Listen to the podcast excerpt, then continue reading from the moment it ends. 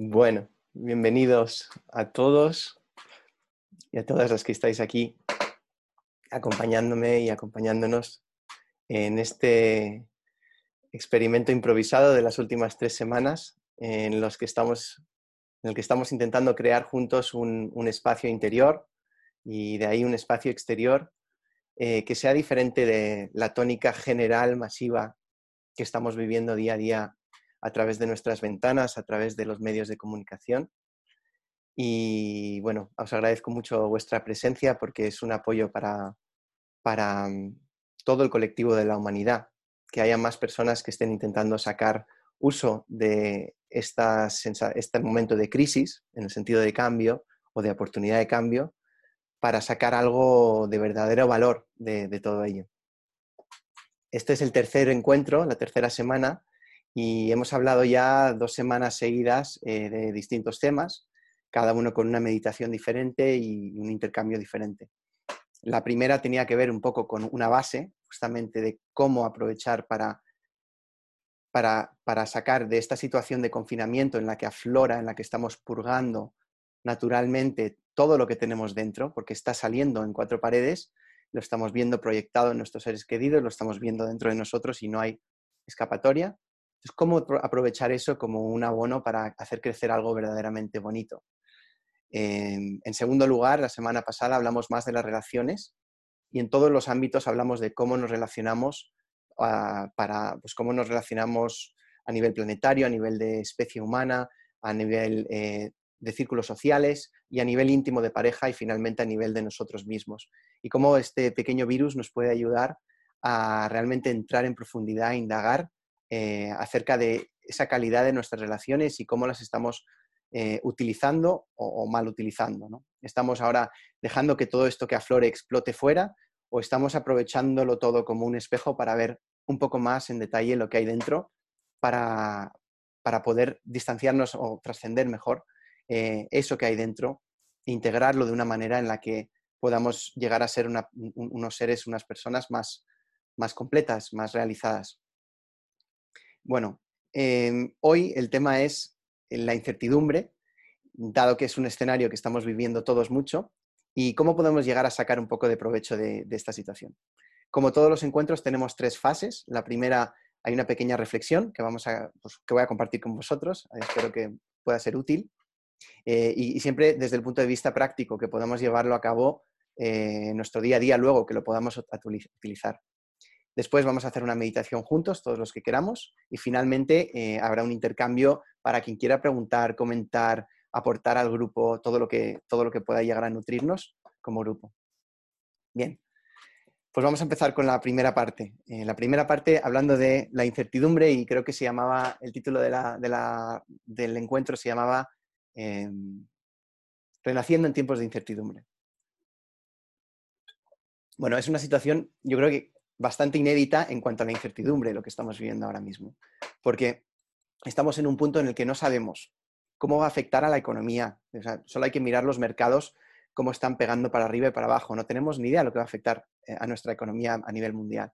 ¿no? Cosas tan básicas como las aerolíneas que están ahora, por ejemplo, con un, con un precio bajísimo en la bolsa, es porque la gente realmente no sabe si vamos a seguir volando o, cómo nos vamos a transportar. O sea, cosas totalmente básicas de la humanidad ahora mismo están puestas en duda. Tampoco sabemos cómo va a afectar nuestros derechos, em, si vamos a tener derechos en un futuro o no, y hasta qué punto vamos a estar vigilados y hasta qué punto también el miedo de una sociedad va a abrir veda a que, a que gobiernos y corporaciones tomen control sobre algunas cosas que nosotros pues, antes considerábamos derechos fundamentales. Y por último, también no tenemos ni idea de cómo va a afectar esto nuestra forma de desenvolvernos en la sociedad. Otra cosa tremendamente básica. O sea, los cumpleaños de nuestros hijos, eh, nuestras reuniones en, estadios de fútbol. ¿Cómo, vamos a vivir esto en, los siguientes tres meses, seis meses, un año? Entonces, es un, es un escenario muy interesante para mirar el tema de la incertidumbre. Y a mí lo que me parece siempre muy interesante es coger la situación que sea que esté ocurriendo y utilizarla. Utilizarla siempre para lo que a mí me parece que es lo más interesante y es ¿Cómo puedo aprovechar esto para aprender una manera de vivir una paz y una sensación de plenitud más incondicional en mi vida? Eh, en el fondo, todo lo que estamos haciendo está destinado a eso. No tenemos una opción de no hacer eso. Incluso en el masoquismo estamos buscando nuestro mayor bienestar percibido. Entonces, ya, que estamos en ello, ya que cada trabajo, que cada relación, que cada esfuerzo que dedicamos a nutrirnos intelectualmente, a conectar socialmente, es para nuestro bienestar permanente, pues me gustaría que todo sea usado para eso. Y no, en cambio, coger y, de repente utilizar algunas o, coger algunos de esos medios para un fin y convertirlos, permitirlos que se pongan ahí en un, en un nivel jerárquico superior al propio bienestar como tan a menudo hacemos con el trabajo, con la necesidad de control, con nuestras relaciones sociales, etc. Entonces vamos a usar esto. Y para usarlo, la verdad es que estaba pensando hace un ratito de qué vamos a hablar, porque todo esto siempre viene relativamente improvisado. Y ahora, hace una horita, me, dije, pues quiero saber un poco más sobre el virus. Eh, no el coronavirus en concreto, pero sobre un virus, porque en realidad tampoco entiendo yo muy bien lo que es un virus. Y fue súper interesante porque aprendí una serie de cosas que me gustaría aprovechar para hacer paralelismo a nuestras propias vidas y nuestro crecimiento interior. Por un lado, entendí que no sabemos ni siquiera bien lo que es un virus aún. O sea, en los últimos 100 años hemos ido pasando de distintas definiciones de virus. Eh, al principio, la primera fue un veneno. De hecho, la, palabra virus significa veneno, eh, o tiene esa, esa etimología por lo menos. Luego pasamos a considerarlo una forma de vida. Más tarde no encajaba muy bien en nuestras definiciones de vida, entonces dijimos que no, que es un producto bioquímico, y ahora el virus se encuentra en una zona gris entre la vida y la muerte. Una cosa que, ya desafía directamente como una de las cosas más básicas de la existencia, que es una cosa que no está ni vivo ni muerto o, ambas, o ambas cosas a la vez. Y es interesante entender o, ver por qué los virus han sido difíciles de catalogar o de, o de encajonar, de entrar en alguna categoría que podamos entender. Y es que parece que varían en función de cada lente que vamos aplicando para examinarlos. Entonces, claro, el primer interés que tuvimos eh, en entender los virus era sobre, sobre las enfermedades, porque veíamos que había enfermedades que se transmitían a través de algo que no veíamos porque no lo podíamos aún detectar y entonces pues empezamos a ver que, podía ser esto del virus que lo, transmitía y no las bacterias. Em, otra cosa que también he aprendido hoy sobre los, sobre los virus es que también abre un debate mayor sobre este tema de la vida y la muerte. Es que nos hace cuestionar este pequeño bichito que casi nadie ve, eh, ni eh, cosas tan básicas como qué define la vida, qué es la vida. Y vamos a aprovechar también esto. Otra cosa súper interesante es que los virus no pueden replicarse por su cuenta. Necesitan vivir en las células humanas y, para, poder generar todos sus procesos bioquímicos. Absolutamente todos. Necesitan todo sacarlo de fuera. ¿no? no pueden hacer nada por sí mismos. Con lo cual se puede decir que son interdependientes o interexistentes con sus con sus células en, las que viven, con los cuerpos que, habitan o parasitan, dependiendo de cómo lo quieras ver. ¿no? Los virólogos, como, han visto este aspecto, hablan de que tiene una vida como prestada. Otro de los temas que también me gustaría aprovechar es este aspecto de enemigo que estoy viendo mucho en los medios y que siempre se ha considerado al virus un enemigo del ser humano, porque es un enemigo de la vida humana a veces, de la vida del ser humano individual, pero en realidad los virus están detrás de la reparación de enzimas y en el fondo, en el fondo, de la resintetización del ADN. O sea, es la fuente de innovación genética más grande del planeta. Está constantemente inventando nuevos genes un virus. Y estos genes encuentran su forma de entrar en otros organismos y acaban contribuyendo a nuestra evolución como especies, como planeta, como especie humana. ¿no?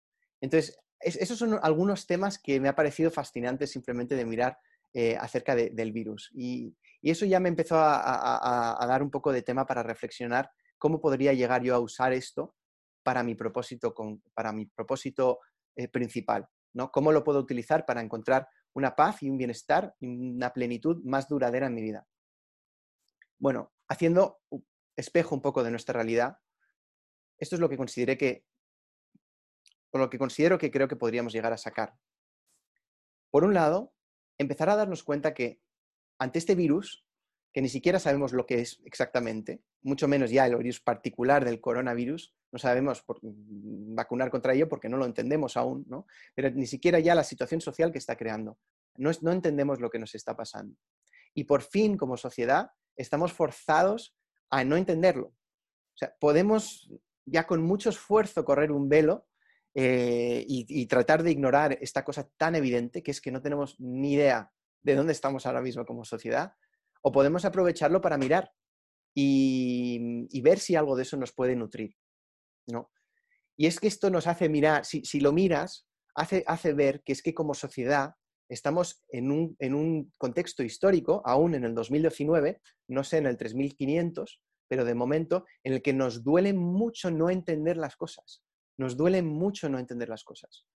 Porque nos hace sentir pequeños. Nos hace sentir pequeños ante la inmensidad de la existencia. Y nos hace sentir también que no, no tenemos ningún tipo de control ante esta incertidumbre. Estamos en una situación que nos produce mucha incomodidad porque saber nos genera una cierta ilusión, por lo menos, de control. Pero en realidad es más una ilusión que una realidad, porque si nos ponemos a investigar muy bien, la mayoría de lo que queremos saber se sostiene sobre arenas movedizas, sobre, sobre cortinas de humo. Yo como lo veo más, o la imagen que me venía ahora cuando pensaba sobre esto, es como una hormiga que está sobre una balsa en un río gigantesco, en un río Amazonas o así, ordenando sus miguitas de pan en la balsa y tratando de generar ahí una cierta sensación de comodidad. Pero es, es una hormiga, la balsa es grande y la balsa está sobre un caudal de agua que es absolutamente incontrolable. Entonces, sí, da una cierta sensación de control a la hormiga, pero a medias, porque si la hormiga realmente se pone a mirar, se da cuenta que en realidad no está haciendo nada más que perdiendo un poco el tiempo y protegiéndose o con la ilusión de protegerse de un miedo, cuando en realidad eso lo único que hace es dar validez a ese miedo. Y esto lo vivimos en el día a día todo el rato.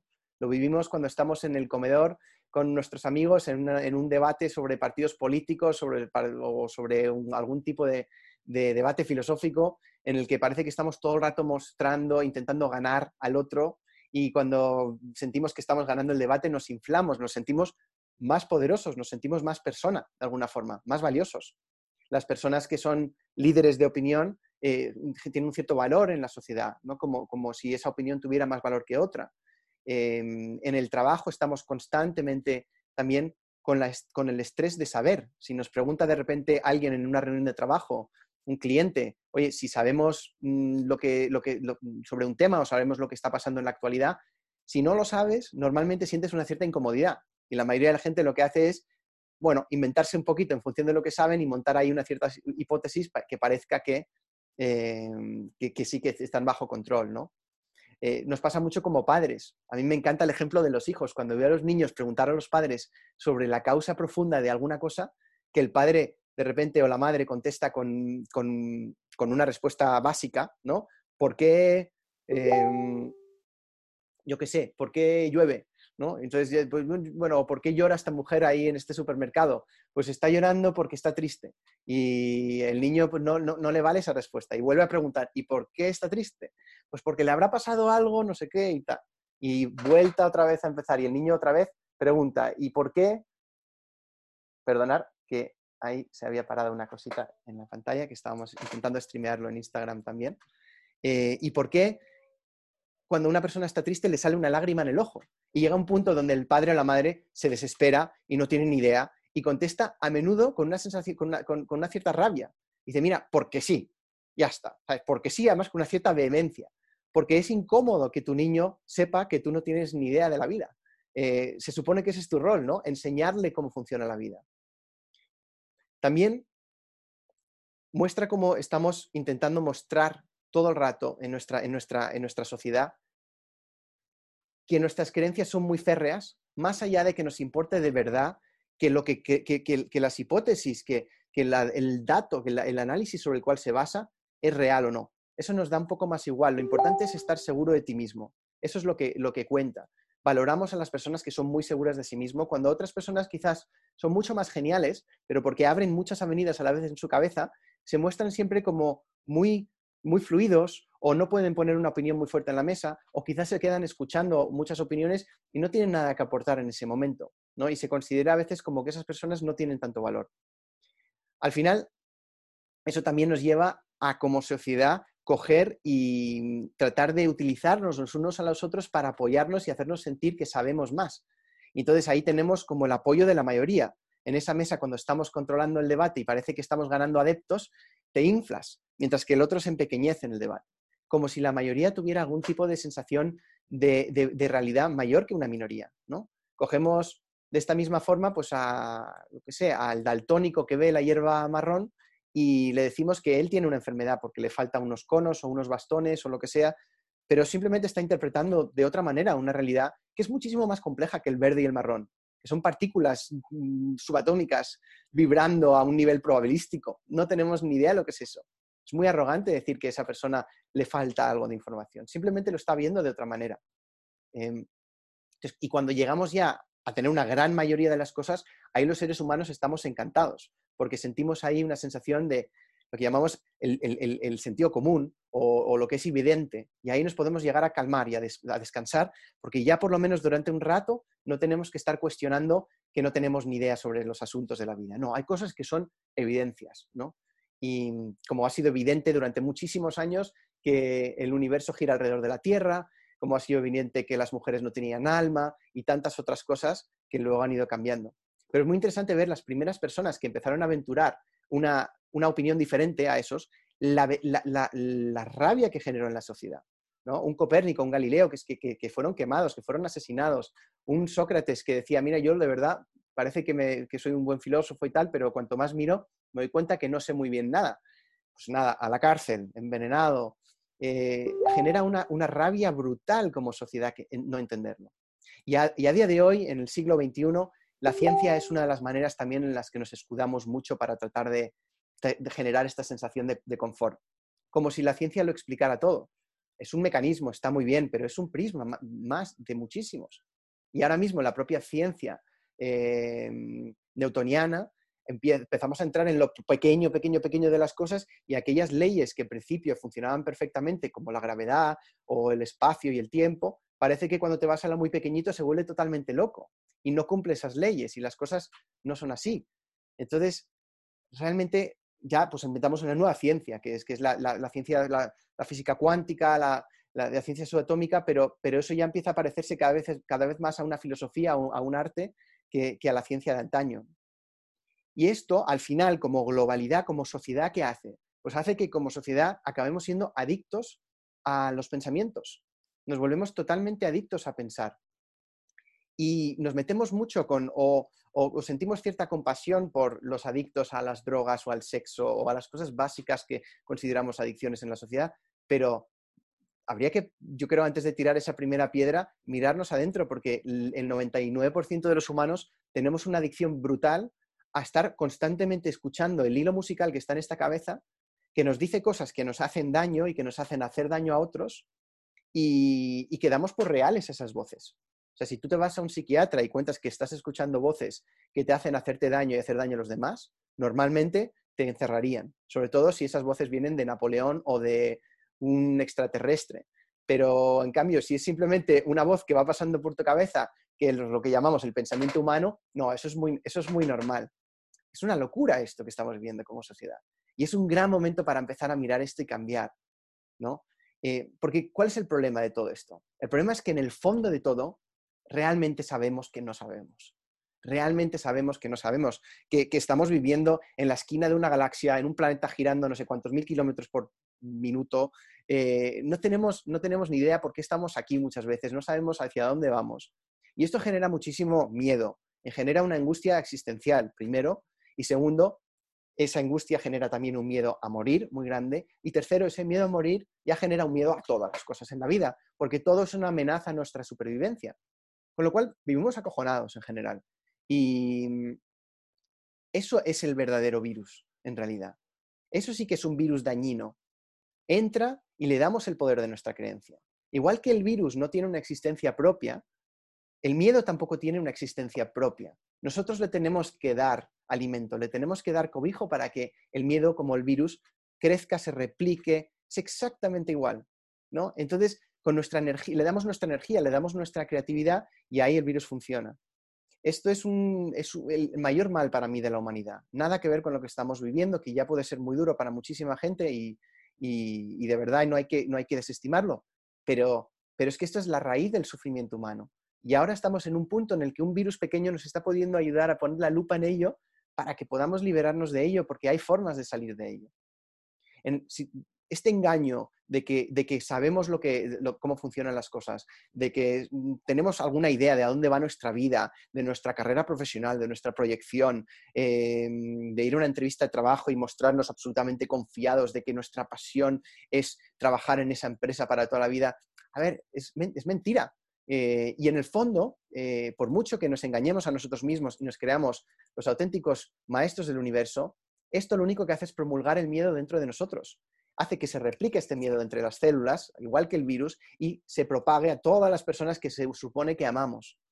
Eh, les, traemos sufrimiento con este, con este miedo. Es como el coco que hemos hablado creo la vez pasada, que está en el armario. Si tú crees que está en el armario, por mucho que no mires, sigues pensando que puede estar en el armario. O sea, no mirar no es la mejor solución. Quizás mejor coge, abre el armario, sentirás un poco de ansiedad y a ver lo que hay. Quizás descubres que está vacío y te, calmas de repente, ¿no? Y te das cuenta que todo eso fue una ilusión. Entonces, para que, para que un virus del miedo se convierta en, eh, un ser vivo o, tenga vida, nosotros tenemos que darle nuestro poder. ¿Cómo le damos nuestro poder? Creyéndonoslo, básicamente, creyéndonoslo. Un pensamiento es neutro, un pensamiento pasa y, y, te atraviesa. Yo te puedo decir cualquier cosa que si tú no te sientes identificado con eso, lo vas a ver como si te estuviera hablando una persona en chino. Pero como te diga algo que realmente a ti te, afecta por dentro, podrías en un instante derrumbarte. Esa es la diferencia entre un pensamiento y una creencia. En el momento en el que nos lo creemos, lo somatizamos en el cuerpo, lo empezamos a sentir. Y cuando lo empezamos a sentir, se generan estos círculos viciosos que ya hemos hablado en alguna otra ocasión, que es, lo empiezo a sentir, Dios mío, Dios mío, que estoy sintiendo este miedo, que es que, es que mi cuerpo está generando cortisol, está generando hormonas de estrés, eh, el pensamiento entonces se alimenta de ese miedo y se va generando un bucle, un círculo vicioso que cada vez vamos a peor hasta que tenemos un ataque de ansiedad o, si el cuerpo ya tenemos una ansiedad sostenida en el tiempo, el cuerpo ya no puede darnos más señales de, por favor, para, para de hacerme esto, pues nos deprimimos y nos, nos hunde, nos mete ahí un ratito en, en cuarentena interior y nos baja la energía, nos quita las ganas de comer, nos quita la para que tengamos menos posibilidades de pensar, para que estemos más a mínimos y no podamos pensar tanto, porque de momento estamos usando mal nuestros pensamientos, los estamos usando y automáticamente creyéndonos. Entonces, cualquier cosa que entra te, crea una realidad diferente. Y además esto es un punto muy importante también, que cuando creemos que sabemos, imposibilita el cambio, imposibilita el cambio. Por eso lo he llamado la oportunidad del renacimiento en tiempos de incertidumbre. Porque lo que normalmente hacemos como seres humanos es no paramos de mejorarnos. Estamos constantemente mejorándonos, mejorándonos, mejorándonos. Incluso ya si tienes una crisis muy fuerte, ya no lo llamaríamos mejorarnos, sino reinventarse, que ahora está muy de moda la palabra entre el coaching y tal. Pero en el fondo, esta mejora y este reinventarse no es más que una regurgitación de lo que ya teníamos antes. O sea, estamos inventando, estamos reinventando o mejorando con qué herramientas? Con esta misma mente, que está completamente contaminada del virus, del, miedo. ¿qué vamos a producir con eso? Vamos a producir miedo. Si, como si te pones a pintar un cuadro y estás constantemente hundido en el terror más grande, pues te van a salir los gritos de Munch. pues lo, mismo te va a pasar en tu vida eh, si tú creas desde ahí. Con lo cual hay muy poco cambio de verdad desde ahí. Hay una gran ilusión de cambio, nos encanta, parece que estamos ahí generando todo tipo de enormes avances y, nos vamos al espacio y hacemos todo tipo de cosas, pero en realidad, ¿qué estamos cambiando de, verdad en lo que importa? A nosotros lo único que nos importa de verdad como seres humanos, de verdad, no es lo único, pero lo primero, es encontrar un bienestar y una plenitud que te sacie. Hasta que no encuentres eso, todo lo que vas a hacer va a ser un intento de encontrar eso. Y cuando lo encuentras desde ahí sí que hay una forma nueva de crear, que ya es otra forma, es más juguetona, es más, es más una entrega, es más una expansión, es una, una sensación que nace casi del amor por la existencia y, tiene un componente muy de juego también, porque en realidad desde ahí te das cuenta que estás totalmente bien en tu piel y que desde ahí no necesitas hacer nada para estar pleno.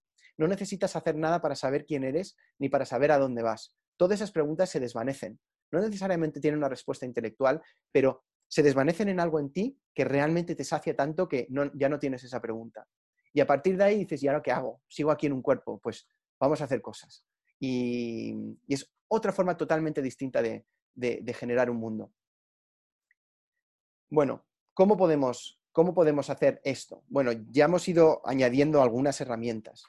Eh, vamos a añadir una puntualización más. hemos hablado ya de la meditación, que en cada uno de estos encuentros lo hacemos. La meditación es muy bueno porque nos distancia, nos va generando el ejercicio de distanciarnos de forma progresiva constantemente de esos pensamientos que van entrando randomly en nuestra cabeza y no los creemos. Entonces no le damos un campo fértil para que ese virus viva. Básicamente ese virus muere, no, tiene, no tiene, una existencia propia. Entonces desaparece. ¿no? Eh, por otro lado, aplicar lo que vamos haciendo en la meditación durante el día, que es empezar a observar toda esta programación mental, porque esto es lo que está generando nuestra realidad. Entonces, será, es bastante importante que empezamos a, saber muy bien en todo momento de nuestro día, con cada vez más utilidad, qué está pasando por aquí, que no pase desapercibido. Y qué mejor oportunidad que ahora para hacerlo, porque no hay tantas distracciones. Empezar a ver cuál es tu bagaje mental y cuál es la calidad de tus pensamientos, cuál es la calidad de lo que tú estás decidiendo mantener aquí porque eso es lo que está coloreando el filtro sobre la cual ves toda la realidad. Por último, entender que tienes tú la elección sobre lo que quieres creer. Y ese es el punto que, podemos añadir ahora. Tiene que ver mucho con, mirar adentro y cada vez que tú tengas una sensación de creerte algo, desmenuzarlo. No quedarte con esa compulsividad de, venga ya, esto es una creencia, perfecto, pues lo asumo, asumo que es real porque lo estoy sintiendo. Para nada, lo único que estás sintiendo es el resultado de tus propios pensamientos. Estás cavándote tu propio hoyo y sintiendo el hoyo que has cavado. No, no es, un, es, un, ciclo vicioso que tú mismo has creado. Puedes salir de ello, pero para eso tienes que saber que lo que estás creyendo no es un dato objetivo. Y ahí os animo a todos a que, a que, a que lo hagáis todo el rato, cada vez que haya un pensamiento que te has creído, que notas que, glups, de repente somatizas y que tu cuerpo empieza a sentir ahí miedo o tristeza o rabia o, culpa, pregúntate, ¿cuál es, la, ¿cuál es el pensamiento que me está haciendo sentir esto ahora? No siempre vendrán respuestas, pero muchas veces te vendrá una frase, una imagen, que lo puedes resumir en una frase. ¿Cuál es esta frase? Vale, pues mira, tengo miedo de que quizás me voy a quedar sin trabajo dentro de mm, dos meses eh, o dentro de un tiempo X. Perfecto, vale, eso es. Vale, ¿es verdad eso? Y ahí viene el, segundo punto. Cuestiónalo, pregúntatelo. Y quizás la mente te dirá al principio, sí, claro que es verdad, hombre. Es muy, es muy probable, es muy probable. Pero la probabilidad no es suficiente, porque la probabilidad te la estás inventando tú también con tu mente contaminada. Te la estás creyendo tú en función de tus propios datos. Entonces, no, no vale que es probable. Pregúntate otra vez, ¿es 100% seguro que voy a perder este trabajo? Y ahí empieza a resquebrajarse un poco. Dices, pues mira, la verdad, no estoy 100% seguro. No lo sé, no lo sé. Y ahí ya lo puedes terminar de machacar buscándote, y esto es un arte que se va entrenando y es algo que, dedicamos bastante tiempo en, los cursos que doy, porque, creo que es esencial, libera muchísimo. El arte de coger mm, y, y, buscarte contraejemplos que sean válidos para ti. Que con tu propia creatividad, utilízala, ya que has creído una cosa que es tremendamente dura eh, o que te hace daño, por lo menos, dado que eres un, mago, un, ser capaz de crear realidades, créate otras realidades, vamos a jugar con ello. Entonces, invéntate una realidad, una posibilidad que sea igual o incluso más probable que la primera. Por ejemplo, eh, pues mira, mm, mm, no, es, es, probable que no me quede sin trabajo, en realidad. Lo más probable es que no me quede sin trabajo. Hay una posibilidad de que me quede sin trabajo, pero lo más probable es que no. ¿Vale? Entonces te metes en esa creencia. ¿Cómo me, siento yo con esta seguridad, Laura? Oh, pues me siento mejor. Perfecto, vale. Bueno, entonces ya has cambiado, ya has roto un poco esa estructura. O bien, puedes coger y darle otra vuelta de tuerca y decir, mira, no, es posible que sí me quede sin trabajo. O sea, es posible, solo es posible que me quede sin trabajo, pero no necesariamente eso es una cosa que debería hacerme infeliz. Es, entonces te lo inventas, te lo inventas, juegas con tu creatividad y dices, mira, imagínate, me quedo sin trabajo, este verano puedo viajar, viajar será barato porque a nadie quiere viajar. Me voy viajando y yo y este verano voy a encontrar el amor de mi vida en algún sitio del sudeste asiático y me va a cambiar literalmente la vida y me voy a reír tanto cuando, me, cuando dentro de uno o cinco años o veinte años vea que yo lo estuve pasando mal por haber perdido ese trabajo cuando me estaba esperando una cosa que era mucho más importante para mí. Y si no es el amor de tu vida, quizás es el siguiente trabajo, que va a ser mejor, pero que nunca pudiste soltar porque estabas demasiado asustado ante la incertidumbre de quedarte sin ello, porque las creencias que te avasallaban eran todas muy negativas y no te parabas a pensar en todas las posibles eh, creencias positivas que podían emanar de ello. Entonces, eso es el arte básicamente y esta es la nueva técnica que, os, invito a, practicar. Eh, no para que reemplaces un pensamiento negativo con uno positivo. Si puedes hacer eso, mucho mejor que tener uno negativo. Eso sería el terreno del pensamiento positivo, de la psicología y tal. Mm, está, está mejor que pensar en lo negativo, sin duda. Pero si puedes ir ya más allá, ¿por qué no vas hasta el final? Y lo que haces es simplemente asumir la realidad. Que eres un ser que no tienes ni idea de lo que está pasando en tu vida. Y, y entiendes muy poquito de lo que está pasando. Y que no pasa nada, que todos estamos igual. Al principio habrá una cierta resistencia a esta sensación de incertidumbre, generará mariposas en el estómago, generará una cierta incomodidad, te darán ganas de ponerte a leer algo o a tener algún tipo de opinión sobre algo o a por lo menos a planificar mejor ese plan de pensiones o ese seguro de tal por si acaso pasa lo que sea. Pero si te calmas un ratito durante eso y simplemente respiras y estás un segundo con esa sensación y aceptas que la sensación de incertidumbre incluso es algo que tú ya has aprendido a juzgar, has metido una creencia también ahí a juzgar que es negativa, ¿no? Como si fuera miedo. Pero eh, quizás no lo es. Quizás tú también puedes cuestionar eso, decir, oye, en una vida en la que yo quiero sentirme vivo y hacer cosas realmente diferentes y nuevas, voy a sentir incertidumbre. La incertidumbre se siente así en un cuerpo humano. Es excitación, es mariposas en el estómago. No es negativo. Si mato yo esto es como me cargo la cuerda de este piano, y, pero me cargo la cuerda para bien y para mal. No voy a poder hacer melodías preciosas porque me he cargado todos los dos del piano. Eh, no, mucho mejor utilizar esa cuerda, aprender a amarla y poder tener un registro mucho más amplio para, hacer melodías. Em, bueno, entonces no lo usas para, para reemplazar, sino para resquebrajar. Y cuando has resquebrajado lo suficiente esta creencia inicial, entonces ya te das cuenta, mira, la verdad es que es incertidumbre. Pero ahora mismo, ¿cómo estoy? Pues ahora mismo, mira, tengo trabajo y, o no tengo trabajo, la situación que tú tengas, pero en este momento estoy bien, estoy vivo, estoy respirando, estoy con capacidad de pensar, estoy... Eh, si suelto todo esto, en realidad la vida es mucho más simple. Eh, y, en, esta, simpleza hay plenitud, como experimentamos cada vez que vamos a entrar en una meditación, como hoy haremos también, espero. Entonces, eso es lo que hacemos también cuando estamos meditando y cuando durante el día nos vamos pegando como tiros a la cabeza constantemente, dejando, reseteándonos. Es romper con ese pienso luego existo de Descartes y tener cada vez más momentos durante el día en los que existes sin pensar y te das cuenta que el pensamiento es un accesorio, no es, no es, lo, que, no es lo que forma toda tu realidad, es simplemente una paleta de colores que tienes, un broche con el que puedes pintar mundos, puedes crear universos. Y, y es una herramienta, de nuevo, es una magnífica herramienta que el ser humano la tiene más evolucionado que ningún otro ser de este planeta, pero, pero utilízala como una brocha, creando, creando en base a hipótesis, sabiendo que tus creencias son formas de navegar por el mundo. Bueno, pues mira, oye, si cada vez que salgo por la calle y veo un semáforo rojo de peatones, digo, pues no sé si esto significa que debo cruzar o no, tampoco es eso.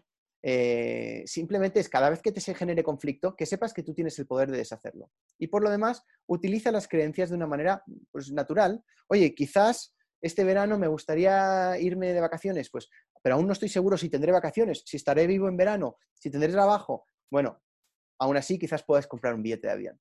Y lo compras sabiendo que es una posibilidad que te vas a ir ese verano de vacaciones, es una posibilidad que va a ser un viaje maravilloso, pero también es posible que no acabes yendo o que acabes yendo y que sea un viaje asqueroso. Es una posibilidad, ya está. Pero tú te la usas como hipótesis y te permite navegar por la vida. Voy a terminar ya esta reflexión para que podamos empezar la meditación y terminar hoy a la hora, eh, con una predicción que es como la paradoja del no sé, totalmente. Em, yo de verdad siento que podemos, eh, después de, lo que va a venir con toda esta crisis y los siguientes dos, tres años que vengan, generar una sociedad infinitamente más abierta e infinitamente más evolucionada a nivel de, a nivel de desarrollo personal, que va a cambiar y va a ir contagiando como otro tipo de virus, el, virus positivo, el que evoluciona la especie, a, la, humanidad poquito a poco. Va a haber nuevos modelos económicos, el capitalismo va a cambiar, va a cambiar muchas cosas. Y lo bueno de esta predicción es que sé que no vaya a fallar. Porque aunque no pasara nada de lo que acabo de decir, aunque China se convirtiera en, eh, en el líder del mundo y de repente pues, nos convirtiéramos todos en un, en, un, en un, mundo pues, quizás con menos derechos que antes o lo que sea y eso lo consideráramos menos positivo, da igual, porque la realidad es la realidad que tú interpretas. Entonces, si tú ahora aprovechas esta ocasión para encontrar libertad dentro de ti, para, para, encontrar libertad dentro de esta mente y aprovecharla como una herramienta y no como tu amo, como tu maestro, vas a poder vivir una sensación de plenitud en cualquier circunstancia. Eso es lo bonito de este camino. Es absolutamente incondicional. Lo es. Personas experimentan sus mayores sensaciones de plenitud cuando están en los últimos días de su vida, cuando están quebrados y perdiéndolo todo, descubren la libertad de por fin sentirse completamente desnudos ante la vida y capaces de hacer lo que sea. Todo esto es posible. Lo único que lo impide es una creencia. Estás a una creencia de distancia de cambiar eso. Es verdad que eso puede sonar más simple que, de lo que es, porque esa creencia puede ser tan esencial que hace falta ir destripando muchas otras para llegar a ella. Pero es el mismo mecanismo, es solamente eso. Y ahora lo puedes hacer. Ahora mismo lo puedes hacer, porque no tienes tanta presión social. De momento seguimos la mayoría de nosotros aislados. Entonces no hay tantos recordatorios constantes de la sociedad que vive de una cierta forma. Y por otro lado, porque vivimos una situación donde nadie está entendiendo nada. Entonces, hay un portal un poco más abierto para poder manifestarte como un ser que no entiende bien las cosas. Entonces, es una oportunidad maravillosa.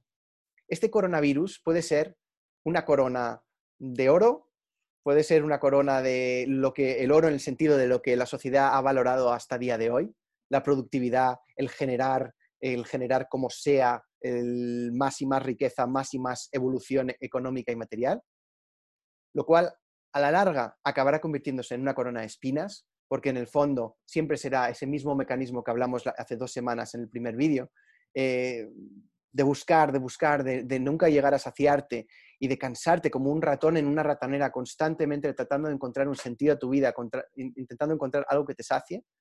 Y eso es malestar, en el mejor de los casos, sufrimiento muy profundo en el peor de los casos. O podemos vivir esto y convertir este coronavirus en una, en una corona en el sentido más espiritual de la palabra, ¿no? Es una iconografía que está en todas las religiones, en todas las tradiciones espirituales, ¿no? El, halo este que aparece encima de los santos, pero parece, con, aparecen los budistas, aparecen los hinduistas. Eh, este halo, de hecho, en inglés tiene varios nombres, eh, pero en inglés se llama glory también, como uno de los nombres. Podemos aprovechar esto para glorificarnos, para generar una, una evolución de nuestra especie como no hemos visto nunca todo está hecho para que ahora todo se acelere muchísimo. Vivimos en un mundo en el que el caldo de cultivo es, es como una especie de disco Petri de estos, perfecto para la, la proliferación de todo tipo de viruses. Entonces, lo que le metamos se prolifera muy rápido. Si ahora mismo entramos con un virus de estos de los que realmente evolucionan, podemos generar muchísimo cambio en el mundo en muy poco tiempo. Y pase lo que pase en el mundo, da igual, porque en el fondo, si tú tienes esa claridad interna, verás el mundo siempre como liberado. Es, e, es, tu perspectiva la que genera el mundo y no el mundo en sí mismo. Bueno, para eso es esencial este aspecto, y con esto cierro, estar vacíos de contenido, estar vacíos de contenido, como decía Jesús en su época, eh, los niños, ¿no? Eh, los niños, bienaventurados los niños porque entrarán en el reino de los cielos o algo así, bienaventurados los pobres de espíritu, no tiene nada que ver con tener más o menos dinero, tiene que ver con tener más o menos creencias aquí. Cuando esto está lleno, es imposible, lo único que vas a hacer es generar mejoras, reinvenciones, que no es más que reordenar los muebles, regurgitar lo de siempre. En cambio, en el vaciado absoluto, y me refiero de verdad al vaciado absoluto, más absoluto que tú puedas, ahí de verdad hay una posibilidad de que algo nuevo germine. Pero tú no sabes ni siquiera lo que germina y eso es la maravilla. Entra algo dentro de ti, lo que en las religiones llaman la gracia. Tú dejas el hueco y te invade. Y ahí eso sí que transforma profundamente. Al principio esto lo puedes vivir con cierta fe, con cierta intuición o quizás ya lo has experimentado. Si estás en los primeros casos, sírvete de eso al principio. No importa, la fe ciega no me gusta, pero la fe como intuición, como para dar el primer paso y comprobar algo, me parece muy útil, porque estamos transgrediendo, estamos entrando en dimensiones de nuestra existencia que no conocemos. Entonces, algo de fe tendrá que haber, porque si no, lo que estaremos haciendo es entrando en, en cuartitos que medio ya conocemos medio nuevos, pero no del todo. Realmente el salto al vacío es cuando estamos ahí. Y bueno, y para eso pues doy los cursos y tengo las sesiones individuales y todo esto, porque, eh, porque en el fondo hay un acompañamiento que ahí puede ayudar. Espero que esto sirva para, para seguir arrancando, para seguir profundizando. Y bueno, y si queréis en mi web o lo que sea, tenéis ahí más posibilidades de seguir profundizando. Como esto está streameándose ahora en Facebook y en Instagram, me enteré ayer eh, soy bastante nuevo con esto de las redes sociales. De hecho, me acaba de salir de las redes sociales y acabo de volver a entrar. Ha sido una, especie de locura, pero para, otro, otra función. Eh, al parecer, si hacéis likes en los vídeos o lo que sea, se ven más o no sé qué. O sea que si os gusta, si hacéis un like, pues llegará a más gente, me parece. Entonces, dicho todo esto, vamos a soltar ya toda la parte intelectual y vamos a aprovechar para generar un espacio no intelectual en el que nos podamos vaciar y en el que podamos dejar que quizás algo nuevo entre hoy mismo, en este mismo, en este mismo momento. Em, de nuevo, si sientes ahora mismo que estás cansado, que no has meditado antes, que te cuesta, que lo que sea, trata de ver que eso también es una creencia y que no tiene ninguna validez. Es un pensamiento que solo tiene validez porque te lo crees. Soltemos eso también y vamos a experimentar como niños jugando, vamos a ver lo que surge. Y después abriremos un, espacio para, para comentarios, para dudas, reflexiones. Bueno, vamos a, vamos a arrancar. Entonces, si está muy alta la música o, mm, mm, o no me oís la voz, por favor decírmelo, ¿vale? Vale. Voy a poner un poquito de música de fondo. Mm. Vale. Ok.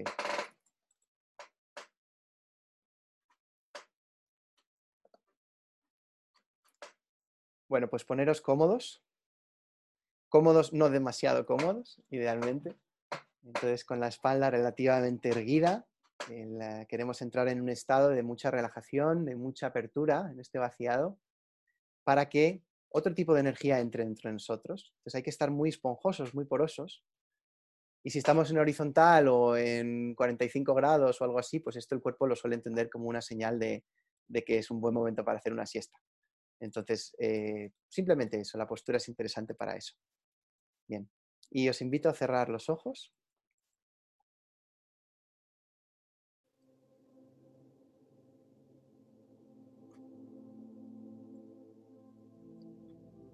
Y vamos a entrar en un espacio diferente. Vamos a poner esta intención juntos. Entrar en un espacio que no conocemos, que nunca hayamos entrado, aunque hayamos meditado ya muchas veces. Que sea la primera vez. Y para eso también en esta intención podemos poner claro que no hay nada más importante ahora, durante estos próximos 20 minutos juntos, que dejarte completamente en paz y seguir un poco la guía de mi voz. Van a aparecer pensamientos clamando tu atención, es muy posible. No les gusta estar ignorados. No les gusta que no les creas. Es normal. Pero míralos como niños simplemente traviesos, que han sido un poquito malcriados. Permite que entren, rechazarlos sería demasiada tensión. Y pobres niños que son inocentes. Puedes permitir que entren, pero tampoco es hora de jugar con ellos. Déjales pasar, déjales ahí que se queden jugando atrás, en algún cuarto. En cambio, cuando te des cuenta, vuelve otra vez. Vuelve otra vez a esta intención de darte un permiso, un regalo, un espacio totalmente único para ti, en el que tu cuerpo y tu mente puedan regenerarse, resetearse y puedas salir de este espacio renacido, renacida. Y para ello sirve quizás salirnos del lenguaje del pensamiento. Distrae mucho, estamos muy acostumbrados a seguirlo. Vamos a entrar en el lenguaje del cuerpo. Es un lenguaje más simple, es un lenguaje que no entiende de las dimensiones del tiempo, siempre está presente y se expresa a través de sensaciones. Y así te invito a sentir un instante el suelo debajo de ti, tus pies, tocándolo, sintiéndose apoyados por este suelo, sintiendo el sostén de la gravedad. Mm. También el respaldo de tu silla, sofá, si es que estás apoyado sobre tu espalda, también puedes sentirlo un instante, ¿Cómo te estás sosteniendo? Invitando a entrar en un lugar en el que no tengas nada, nada, nada que hacer a nivel físico.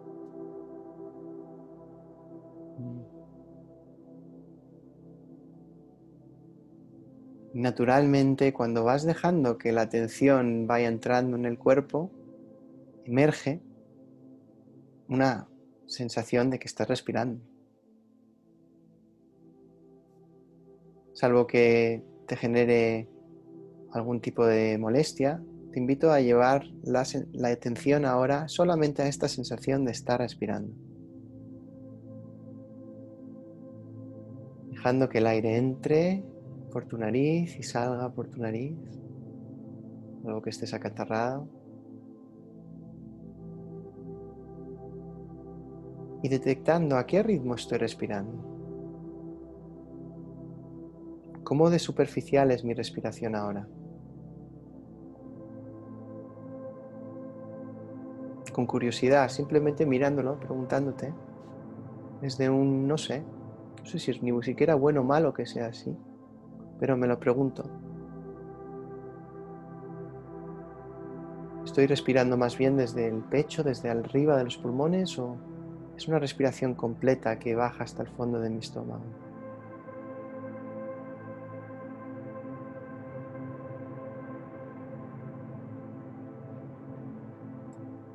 Y naturalmente, sin que tú hagas nada, al registrar este estado respiratorio puedes hacerte la pregunta si está adaptado a este momento o está más bien adaptado a otros momentos que ya no tienen nada que ver con este, con este espacio en el que no hay nada, nada que hacer ni que pensar. Quizás al descubrir si hay un desajuste, naturalmente el cuerpo se autorregule. Posiblemente la respiración vaya ralentizándose, entrando más suave y lentamente y sobre todo saliendo muy lentamente.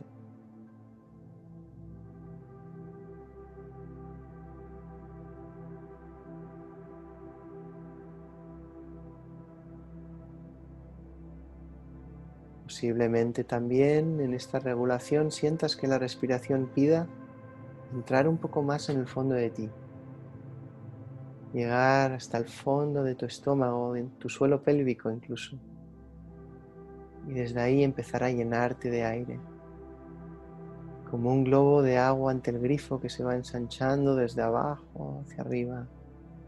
Se ensancha la tripa poco a poco, las costillas hacia los lados. Y en el momento en el que te apetece, cuando notas ahí un poquito de tensión, simplemente sueltas y la respiración se va, desaparece. El vaciado ocurre, la exhalación sucede sin que tú hagas nada, simplemente como este globo que se deshincha. Y hay como un cierto alivio, como un cierto suspiro profundo en el cuerpo ante este soltar. Es una entrega en el fondo. Y así poquito a poco se van sucediendo las inhalaciones y las exhalaciones. Y cada inhalación es una bocanada de aire fresco, de energía nueva, inédita, incomprensible, como si un bebé estuviera ahora respirando, recibe simplemente, recibe vida, vida nueva. Y exhalando, sueltas totalmente primero las rigideces del cuerpo.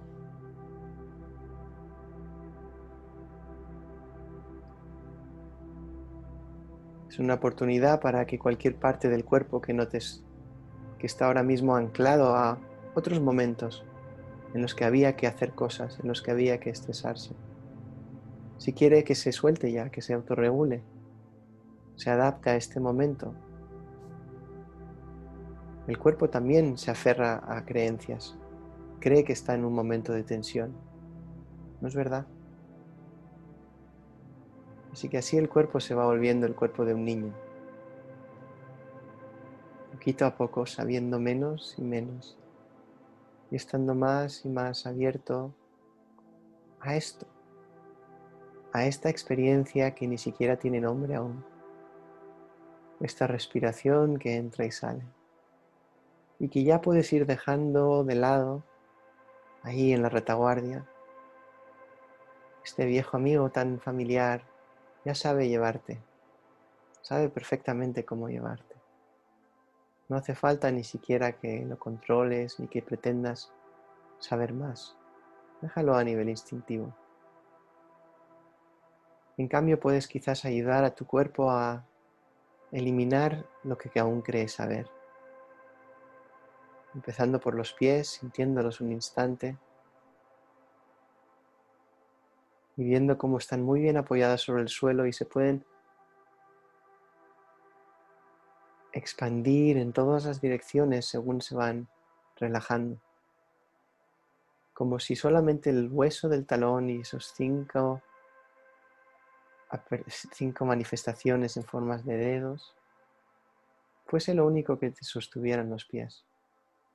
Lo demás, los músculos, la carne, la parte cálida, todo eso se disuelve como mantequilla. Se abre. Y ahora te invito a sentir la parte de arriba de tu cabeza, el otro polo, la coronilla. La coronilla, donde está esta coronación posible para nosotros, que requiere de un vaciado.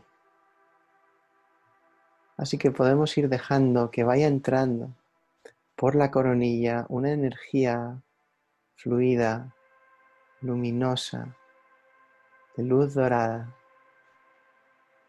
cálida, que como un aceite va entrando en la coronilla y va poco a poco invadiendo tu cabeza entera, llenándote de esta sustancia fluida, cálida, que ante su tacto resetea y relaja profundamente todo lo que toca. Ahora mismo, hablando en el lenguaje del cuerpo, libera las células de sus memorias, de lo que cree saber, de que está en un estado de alarma cuando no tiene nada que ver. Así poco a poco va invadiendo este líquido tu frente, bañando los ojos por detrás y desde dentro hacia afuera va impregnando y irradiando entrando en todos los poros de todas las células de los músculos, de los huesos.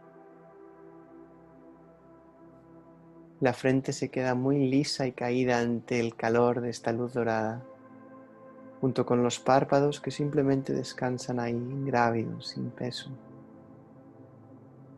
Las mejillas también muy sueltas, bañadas como por este sol de un atardecer y va penetrando también todos los músculos de la mandíbula, haciendo que la mandíbula se quede muy, muy, muy blanda, casi líquida como una plastilina. Y quizás la parte de abajo de tu boca caiga un poquito hacia el suelo, es normal, es la gravedad. Lo puedes permitir, nadie te está viendo.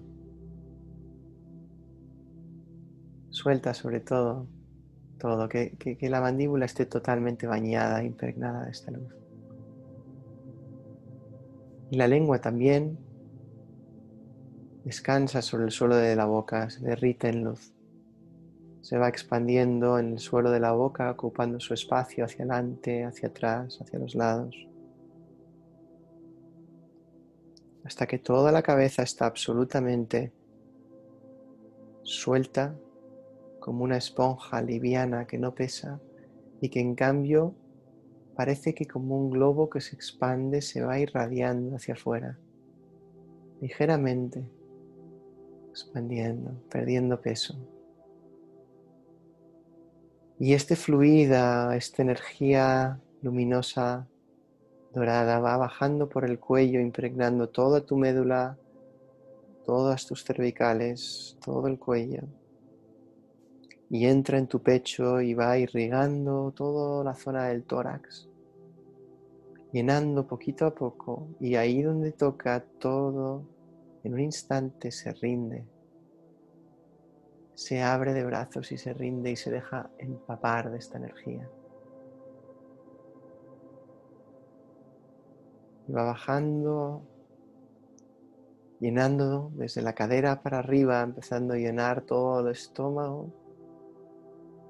Y ahí el estómago de repente se vuelve mucho más maleable, como si hubiera un puño ahí cerrado que de repente se disuelve en esta luz y el estómago se vuelve súper, súper, súper grande. Y el aire que va entrando y saliendo de ti lo hace con un recorrido mucho más fluido, te masajea por dentro, va entrando también en los riñones, en el hígado, impregnando bien los órganos internos, bañándolos de esta misma sensación. Los riñones muchas veces almacenan miedo, el hígado rabia.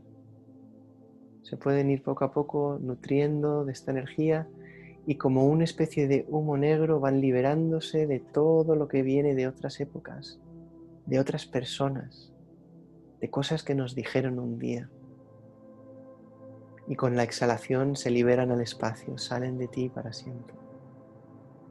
En cambio entra más y más de esta energía que va impregnando todos tus órganos internos, subiendo. El plexo solar y el diafragma también se abren y así el aire puede circular aún más libre. Continúa subiendo, impregnando las costillas, llegando a tu corazón hasta la clavícula. El pecho y el corazón se permiten bañar por completo en esta sensación de luz, de simpleza, simplemente luz dorada, nada más. El corazón se puede ir expandiendo según se va relajando, según esta luz va irradiando desde dentro hacia afuera y todo el cuerpo va perdiendo densidad va saliendo por los poros incluso de la piel. Y los hombros que empiezan a ser totalmente embebidos de esta energía también se liberan y caen hacia el suelo. No tienen nada ya que sostener, han perdido ya todos los años de bagaje emocional, de responsabilidades inventadas, se desaparecen, se funden ante esta frecuencia y caen hacia el suelo y los brazos se quedan ahí inertes como lianas colgando, poco a poco llenándose como tubos de esta energía. Entra por los codos, entra bien, bien en la articulación, sigue por los antebrazos, irriga las muñecas. Y todo el brazo ya está totalmente inerte y colapsado como una esponja. Y finalmente entran las manos y puedes sentir como en las palmas de la mano esta energía va irradiando. Y haciendo que las manos se ensanchen, se hagan más gordas, se hagan más largas, como un bizcocho, como todo el cuerpo ya de hecho, desde la cadera hasta la punta de tu coronilla, como un bizcocho en el horno que se está haciendo y está empezando a elevarse, a inflarse y continúa descendiendo esta energía por tus caderas y envuelve por completo tus genitales y libera tensión ahí, expande la gran energía acaudalada que hay ahí. Permite liberarse también de traumas, de creencias del pasado, resetearse. Y a la vez que la energía se distribuya por todo el cuerpo en este mar de energía dorada, conectada entre una con otra, todo con todo. Y continúa bajando por los glúteos, los muslos, los cuádriceps, inundando todo desde la médula del hueso, irradiando el hueso por fuera, los músculos, saliendo por la piel, hasta que los propios muslos, cuádriceps, glúteos son como pudding como natillas en tu sofá, en tu silla, sostenidos por el hueso isquio y por nada más. Los isquiones te sostienen mientras la, energía continúa descendiendo, impregna bien las rodillas y las derrite también. Otro lugar en el que se almacena mucho miedo. Las rodillas se van soltando desde dentro hacia afuera, como dos soles que van irradiando ahí. Y continúa bajando, entrando en tus gemelos, bajando un poco más en los tobillos,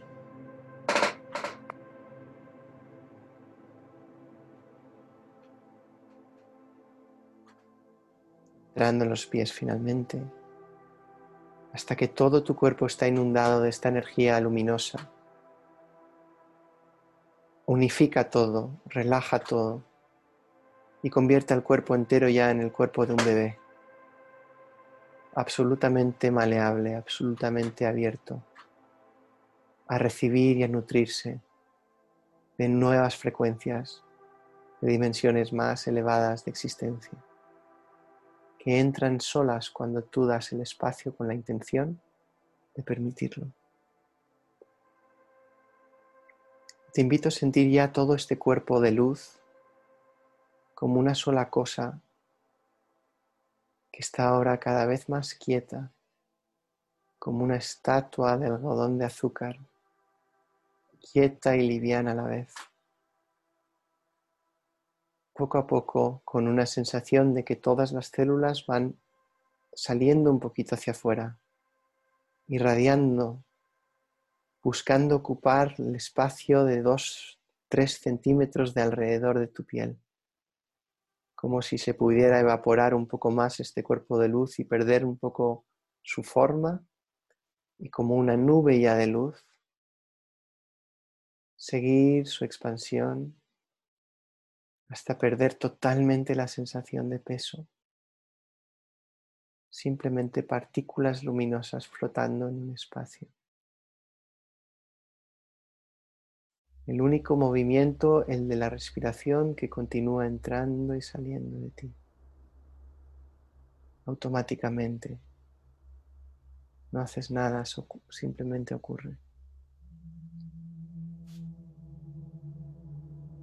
Y esta energía no solo inunda la cabeza, sino el cerebro en sí y toda la mente. Va abrazando los pensamientos que puedan ir surgiendo por tu cabeza y los envuelve como una manta, como el abrazo de una madre cálidamente va penetrando en estos pensamientos, haciendo que se vayan unificando en luz también, haciendo que vayan perdiendo la crisálida dura de sus creencias. En cambio, se liberen como lo que son, neuronas abiertas en pleno potencial, abiertas a la vida, totalmente presentes a este momento, a este espacio en el que no hay nada que hacer, no hay nada ya que sostener y solo hay un expandir mayor y mayor a medida que vamos soltando más y más profundamente en cada exhalación. Y así, poco a poco, esta energía hace que vayamos soltando nuestra mente. Durante un poquito, ya no hay mente. Puede haber algunos pensamientos por ahí, pero son como nubes luminosas que están ahí en la retaguardia, pero no son el centro de la atención. La mente es soltada, ya no hay mente, y continuamos soltando aún más, a un nivel de humildad aún mayor. Y para eso te invito a que pongas tu atención en la punta de tu nariz durante unos últimos instantes,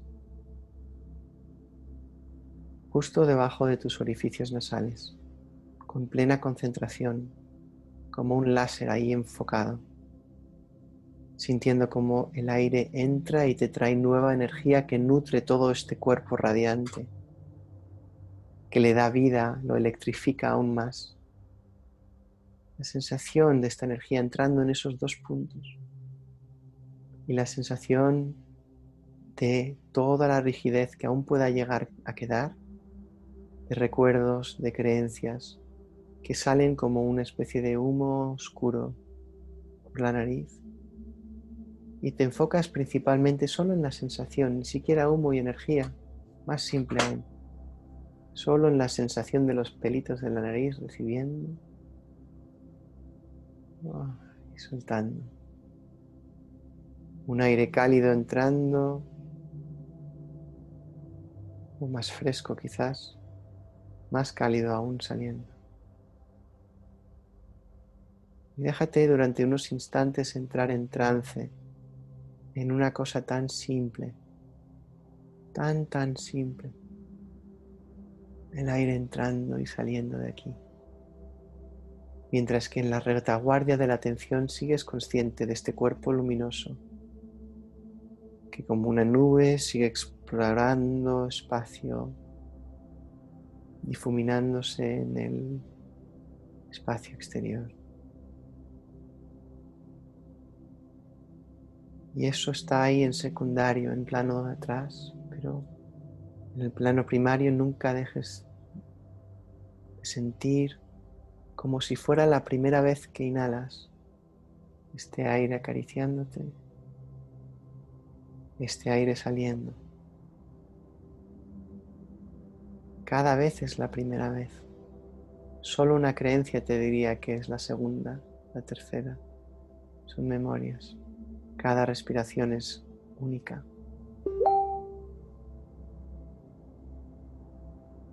Y así empezamos la vida con una inhalación y desde este lugar la inhalación nos vuelve a traer vida nueva, como el primer día que nacimos.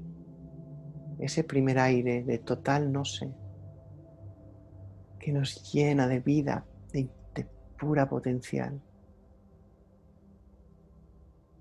A la vez terminaremos la vida con una exhalación. Y en esta oportunidad es buen momento para practicar el soltarlo todo. No quedarte con nada. En cada exhalación, morir. Y sorprenderte ante la nueva inhalación que te da vida otra vez. Cada vaivén es una resurrección es un milagro absoluto desde este espacio de total humildad e inocencia, de total pobreza de espíritu, total niñez. El aire entra y sale y nada más.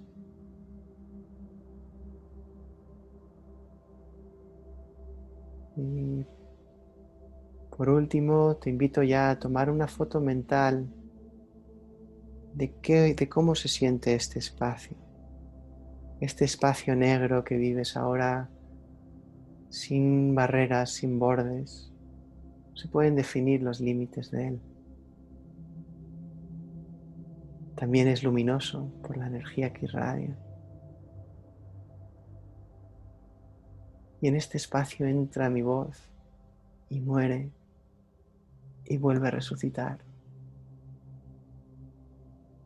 Entra la música, modula y se va. En este espacio aparecen como olas en un mar, sensaciones en tu cuerpo que van cambiando, tomando formas y volviendo a disolverse. De la misma forma en este espacio aparecen pensamientos en tu mente que colorean un instante el lugar y vuelven a disolverse en este vacío lleno, en este infinito luminoso,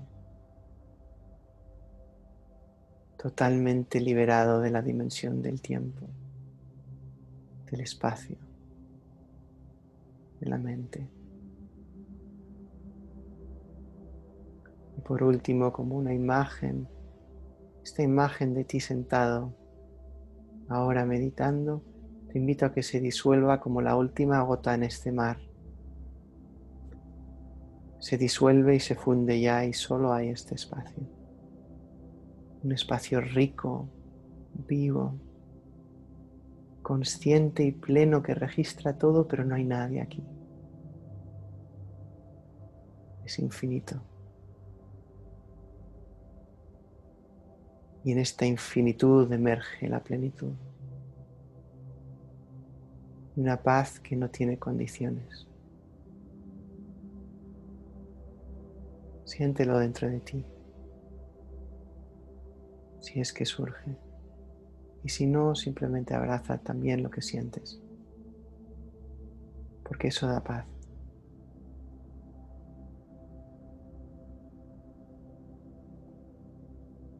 Poquito a poco vamos a ir cerrando ya este espacio meditativo, pero te invito a hacerlo de forma muy gradual, muy tranquila, disfrutando del proceso de condensación otra vez, de que todas estas partículas radiantes se van concentrando en la imagen de nuevo de un cuerpo sentado,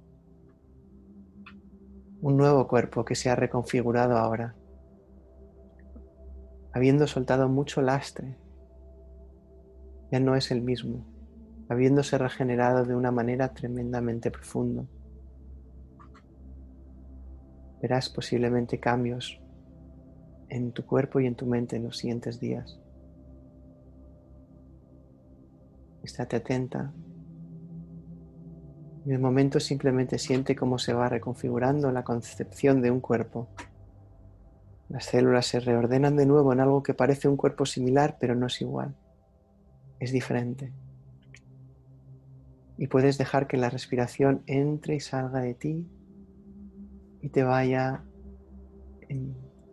entrando más oxígeno en el cuerpo, activando así las células, activando los músculos,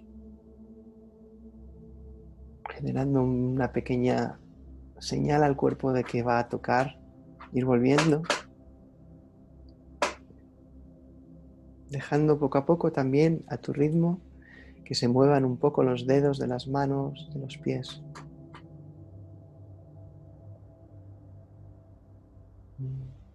Introduciendo un poquito el movimiento. Y este movimiento puede irse extendiendo poco a poco por el resto del cuerpo dejando que el cuerpo se estire, se mueva, haga lo que pida desde este no saber, sorprendiéndote casi ante el movimiento del cuerpo, viendo qué es lo que hace, como si tuviera su propia inteligencia que la tiene.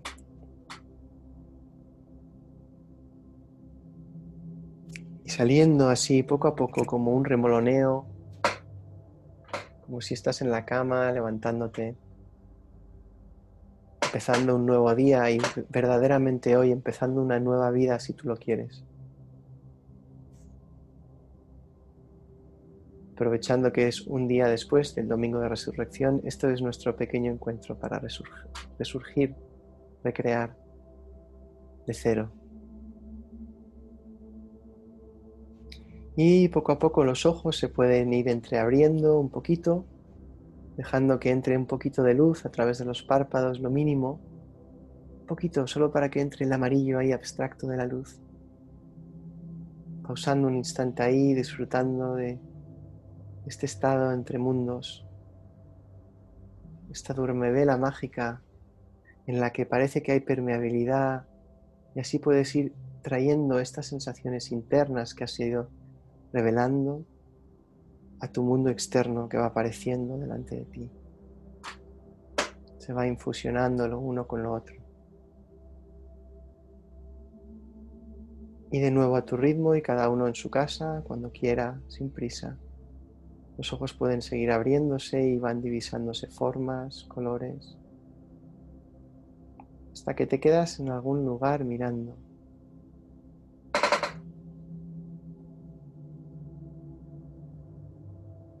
y puedes mantenerte ahí mirando a lo que sea donde esté posada tu atención y sentir también como esto de dentro toca con lo de fuera. Cómo se mezcla un poquito esto. Cómo se ve un mundo por primera vez.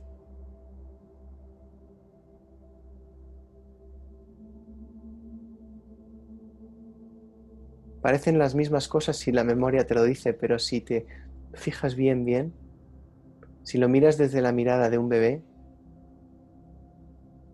no tenemos ni idea de lo que estamos viendo. Es nuevo. Es completamente fresco.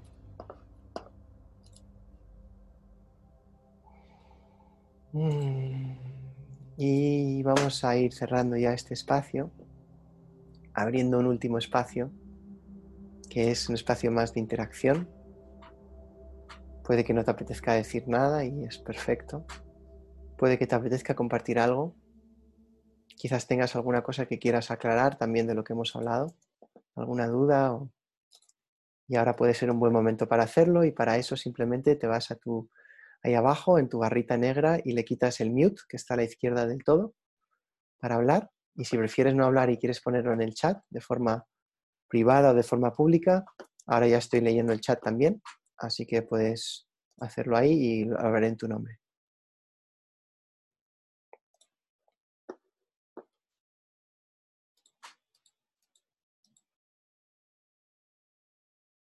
Bueno, voy a parar de momento en la parte de Instagram. Mm-hmm.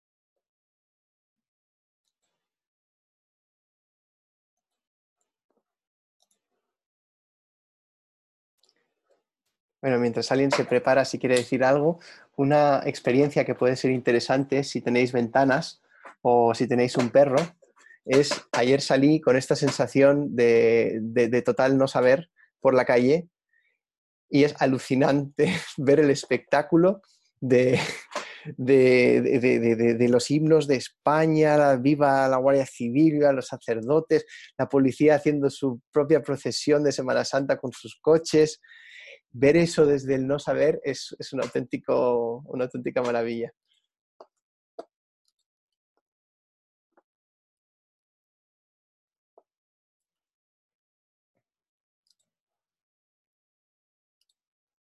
Y para los que estáis en otros lugares, que veo que hay personas ahí en la selva, teniendo un confinamiento bastante más interesante, que lo disfrutéis, cabrones.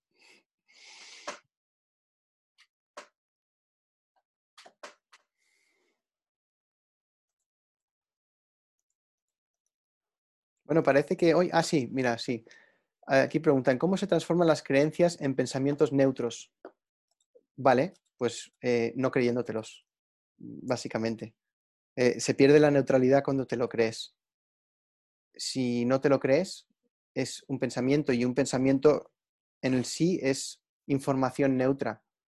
A veces un ejercicio que me gusta hacer es imaginarme que mis pensamientos o lo que me dicen las personas es como si me hablaran un idioma que no, que no conociera, como ese perro que, tiene, que tienes Luis ahí tan bonito, eh, como si me estuvieran ladrando. Y también otra de las formas en las que lo hago es mirando a veces el mundo en forma de, colores o de frecuencias, como cambiando el idioma. Entonces voy viendo y, digo, anda, mira, esta, esta planta me genera una sensación de esta frecuencia o de este color, o esta persona que habla de esta manera tiene este color o tiene esta frecuencia. Es como una forma de ir rompiendo el lenguaje conceptual. Es solo un lenguaje de entre muchos. Entonces son neutros y desde ahí los utilizas, porque son muy útiles, pero los utilizas para, ir a la, compra, para trabajar, para relacionarte, pero no para, no para que te dicten cómo es la realidad, porque la realidad de verdad no se, puede, no se puede sentir desde ahí, solo se puede sentir desde un lugar mucho más profundo. Lo demás son solo interpretaciones de esa realidad son fragmentos. Lo cual es maravilloso si lo vives como frecuencias, porque son, son, son fragmentos, es que vives la vida como una infinitud de, posibilidades, ¿no? Pero ninguna es, ni siquiera un trocito de la vida, ni siquiera si sumas todos los fragmentos sabrás lo que es la realidad. No, son dos planos totalmente diferentes. Es más como, si, como una proyección. Lo, lo, vivo más así. La realidad siendo igual la pantalla detrás y puedes proyectar ahí una película de miedo, una película de terror, una película de risa Y todo eso son distintas interpretaciones de esa pantalla, pero ninguna habla de la pantalla en sí. La pantalla va mucho más allá de todo eso. No está afectada la pantalla nunca por nada de lo que se le proyecta encima. Gracias. ¿Alguna otra cosilla que queráis comentar o comentar?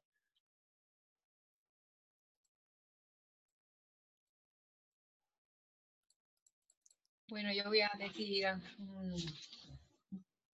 un, comentario que me ha gustado mucho lo que has dicho, el, símil de, de esa hormiga ante una catarata que está desplegándose, que está cerca de un momento que parece temible. Entonces, em, yo me he visto, me he identificado con esa hormiga eh, eh, ahora y en muchas ocasiones. Entonces, yo me preguntaba, entonces, em, porque me identifico porque eso, parece como que la rutina de, te, te, da un poco de calma. Dices, bueno, yo sigo haciendo lo mismo aunque, aunque se esté derrumbando el mundo, ¿no? Pero en esta situación de día tras día, es como que sí que ya te planteas un poco hacer otra cosa, ¿no? Yo me preguntaba, eh, ¿y esta hormiguita en este momento qué puede hacer? ¿Rezar? ¿Quedarse quieta? ¿Dejo de hacer esa rutina que parece que me da calma? No sé, me, me he identificado con esa hormiguita. Y me preguntaba eso, ¿qué hago? ¿Rezo? ¿Me pongo a rezar en este momento? ¿Me hago algo diferente? ¿Me quedo quieta? ¿No hago nada, absolutamente nada? Bueno, por un momento, porque luego tienes que seguir, ¿no?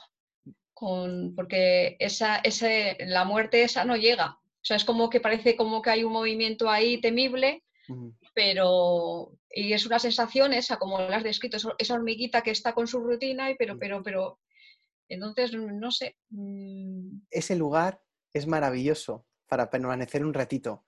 No, no vamos a estar todo el rato así porque no se trata de no hacer. Se eh, no hacer ya es, ya es una forma de creer algo. Eh, no debo hacer cosas. Eso ya es una interpretación de esta pantalla mucho más amplia que eso. En cambio, eh, es, es, es permanecer un instante ahí y, ver que justamente lo que estás haciendo está mostrándote que, que estás yendo a un buen lugar, que estás yendo a terreno desconocido, porque esto a tu mente no le está gustando un poquito. Es como, pero ¿y ahora qué hago? ¿tengo que, ¿Qué hago? ¿No? no sé qué hacer. Pues eso es el lugar en el que estar. No, no sé qué hacer, acepto que no sé qué hacer. Y me quedo ahí durante un ratito. Y a partir de ahí eh, verás qué, qué, ocurre. ¿no? Estamos muy acostumbrados a ir ahí como con el piñón fijo. A mí que me gusta navegar muchas veces, me gusta esta analogía, utilizarla. Es, eh, en, un barco de vela tienes un motorcito que, tira más o menos bien, es de diésel, contamina un poco, es ruidoso, pero más o menos te lleva donde quieres si tú lo dejas. Si empiezas a practicar esto cada vez más, hay un periodo transicional en el que quizás hay un poco de incomodidad, normal. Esa es la incomodidad, la barrera que te ha estado separando siempre de poder vivir toda esta otra dimensión de existencia. Entonces, hay que, hay que atravesarla. Si cada vez que aparece la barrera reaccionas, siempre vuelves para atrás. Entonces, quizás durante un ratito estás con el motor que no lo estás manteniendo, entonces cada vez funciona peor, cada vez te pone más nervioso y llega un punto en donde el motor no sabes ya para qué usarlo, ni siquiera sabes si funciona bien. Y te quedas ahí, puedes estar un ratito al pairo en el mar y eso se genera cierta incomodidad y te preguntas si algún día volverá a moverse ese barco. Y es cuando poco a poco vas abriendo la mirada y vas descubriendo que tienes una vela enorme y que el barco de vela navega fantásticamente bien a vela y que es silencioso y es gratis y va más rápido aún que con el motor. Y la única diferencia es que tú tienes un timón, puedes navegar los rumbos más o menos, pero hay ciertos ángulos que no puedes navegar. Con lo cual ya empieza a ser un matrimonio entre tú y otro tipo de fuerzas. Es la hormiguita que sabe que es una hormiguita y no quita que puedas reordenar las miguitas de tu, de tu balsa, pero a la vez entiende que está en un caudal que tiene muchos aspectos que no va a poder controlar. Y entonces, desde esa rendición, empieza a soplar en algún momento dado otra vez el viento. Pero ya es otro viento, es un viento menos particular, es un viento mucho más inteligente, que además está mucho más armónico con toda la existencia y que te lleva a lugares que jamás hubieras podido imaginar. Eh, y se viven las cosas desde ahí con mucho más sensación de agradecimiento y regalo, porque tú no lo puedes predecir, y entonces te viene y dices, wow, qué fuerte, que no he hecho nada y me viene. ¿Cómo puede ser que desde la nada ocurren cosas? Desde la, nada ocurre, como de ahora mismo están saliendo palabras. Yo no sé cuál es la siguiente palabra que va a salir, pero sale y e, entonces es, desde el no hacer se hace. Mm. Pero ya no eres tú la personita que hace, es otra cosa más amplia. Muchas gracias. Gracias. Aquí dice Rosalía que confiar es lo único que se puede hacer, como hormiguita. Sí, confiar, confiar en que estás arropada por ese viento, hasta que lo empiezas a sentir cada vez más y ya te empiezas a identificar con la hormiguita y con el viento. Y ya entonces ya no es solamente confías en el viento, sino que es que confías en ti mismo, porque estás en ti mismo todo el rato. Mm. Gracias. Gracias. Bueno, no sé si hay alguna otra cosita que queráis comentar. Sí, Rodrigo. Sí, hola. Sí, hola. Qué envidia. Tengo un confinamiento un poco más privilegiado, pero no, quería darte las gracias de nuevo otra vez y como siempre. Has creado otro espacio mágico, me he sentido súper conectada a todos los demás, o sea, ha sido una meditación preciosa y en este momento en el que parece que el confinamiento lo que está intentando es como separar a las personas, como que la esperanza surge de que en cuanto te sientas y empiezas a mirar un poco dentro de ti mismo, se, como que se disuelven todos los bordes y de pronto estás conectado a todo el resto de las personas que aunque estén en sus casas, como que seguimos siendo todos uno y, es mágico y es precioso y, y, hay esperanza. Y obviamente comparto la reflexión que has hecho al principio de no tenemos ni idea de qué está pasando, pero en el fondo sigamos confiando, como decía Rosalía, y, entre todos podemos ir generando un poco más este, no sé, aprovechar este, aprovechar este momento, ver si queremos crear una corona de oro o, no hace falta, o una corona que cada uno se la imagine como sea y entre todos podamos crear algo que, nos ayude a, dar el siguiente paso. Y nada, y gracias de nuevo. Muchas gracias. Tomás, encantado de conocerte, que nunca te he visto aún. Y que por cierto, invitado estás a venir aquí en cuanto se abran las fronteras. Gracias. Gracias. Me ha servido de mucha inspiración nuestras charlas. Gracias. Bueno, ¿alguien más quiere comentar alguna cosita?